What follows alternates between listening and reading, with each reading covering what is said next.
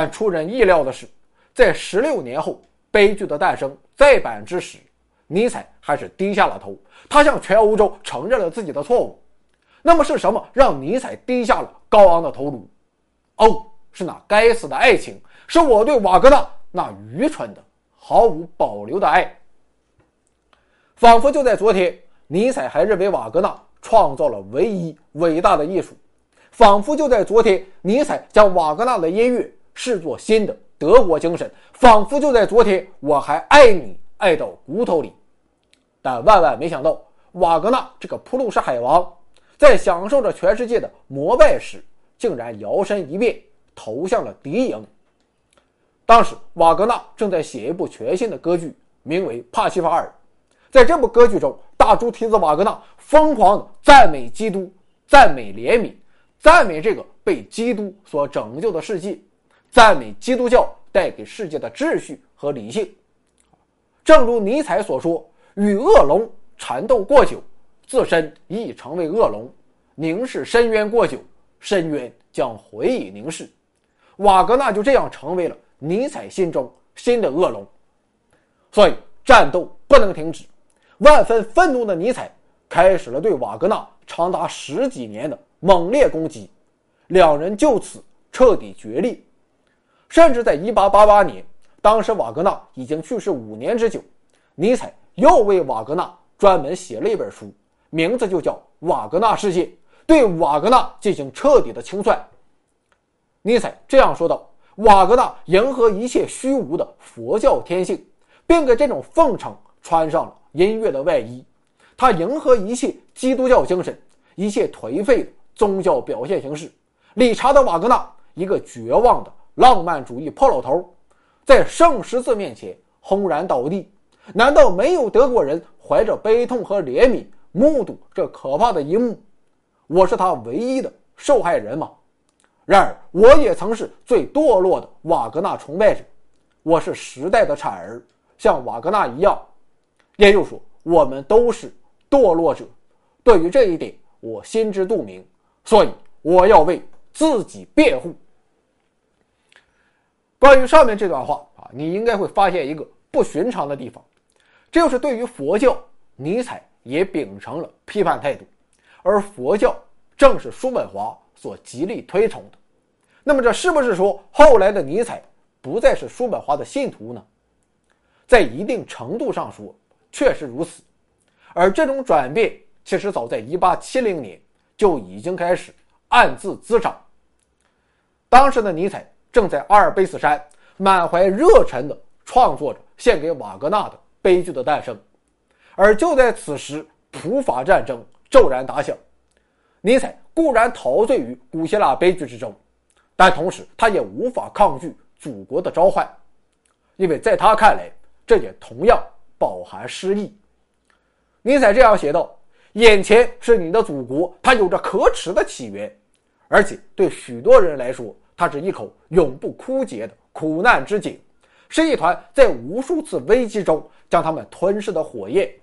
但是，在他发出召唤的时候，我们的灵魂便会骤然忘掉自己。在他血腥的召唤下，广大民众被国家所驱策，鼓起勇气，振奋精神，拥抱英雄主义。”于是就这样，虽然无法成为一名士兵，尼采还是决定奔赴前线。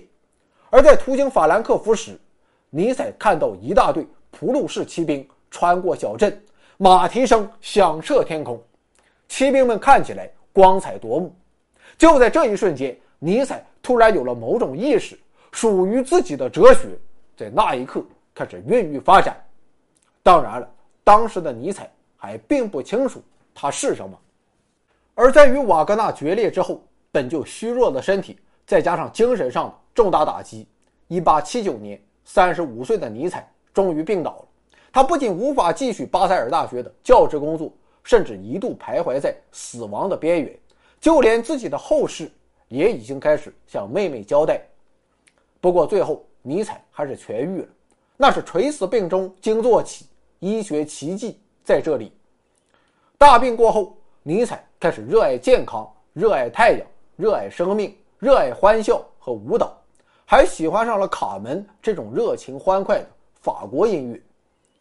更加可贵的是，在与死神进行了一番殊死搏斗之后，尼采的身体虽然依然虚弱，但他的意志变得更为坚强，他变得乐观向上，即便在痛苦的时候，也能感受到生命的甜美。与此同时，尼采开始接受斯宾诺莎的观点，这就是面带微笑的接受自然的限制和人类的命运。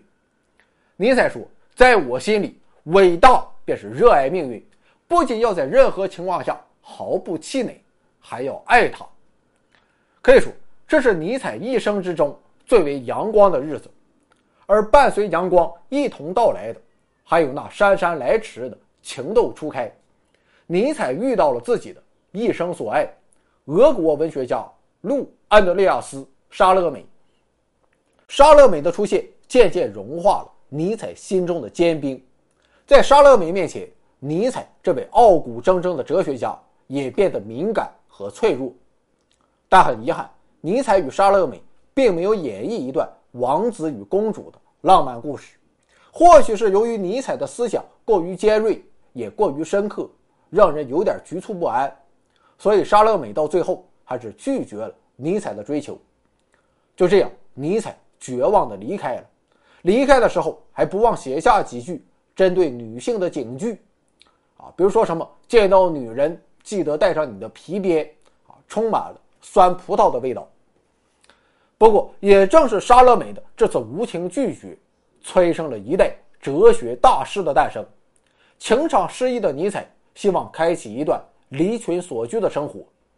一八八三年，三十九岁的尼采又一次来到了阿尔卑斯山，在这里，尼采忘却一切，他既不爱男人，也不爱女人。他灵感四溢，只求超越人类。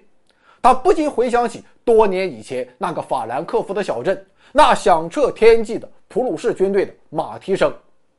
尼采忽然意识到，世界的本质固然是毫无思想、毫无理性的意志及其所带来的虚无的深渊，但是面对痛苦和无聊，最高最强的生命意志，并不表现在普罗米修斯那种为生存而展开的超越自我欲望的。悲惨斗争中，而是表现在战争意志、权力意志和征服意志中。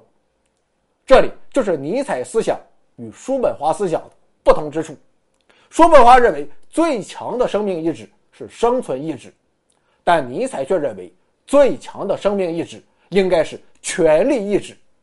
这种意志的底层欲望，并不是保存生命、延续生命，而是积极的扩张生命、强大生命。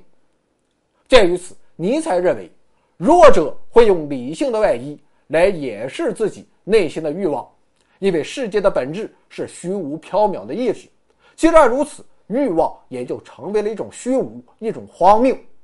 但强者却直视并接受这种荒谬，他们从不伪装，他们的逻辑很简单，就是我要。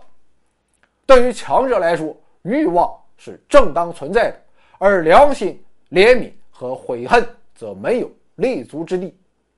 简单说，就是叔本华告诉我们：面对虚无，要想解脱，就要直面虚无，超越欲望；而尼采则认为，强者要直面欲望，接受欲望。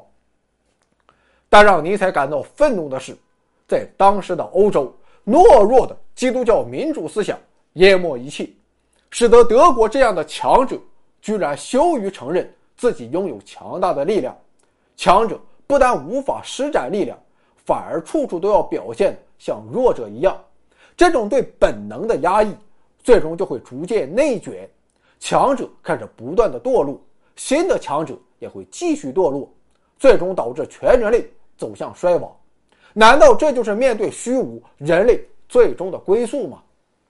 尼采决定反击，他要扭转乾坤。于是他做出了自己的选择。尼采将叔本华的生命意志发展为权力意志，在权力意志的驱动下，万事万物都要努力扩展自己的力量。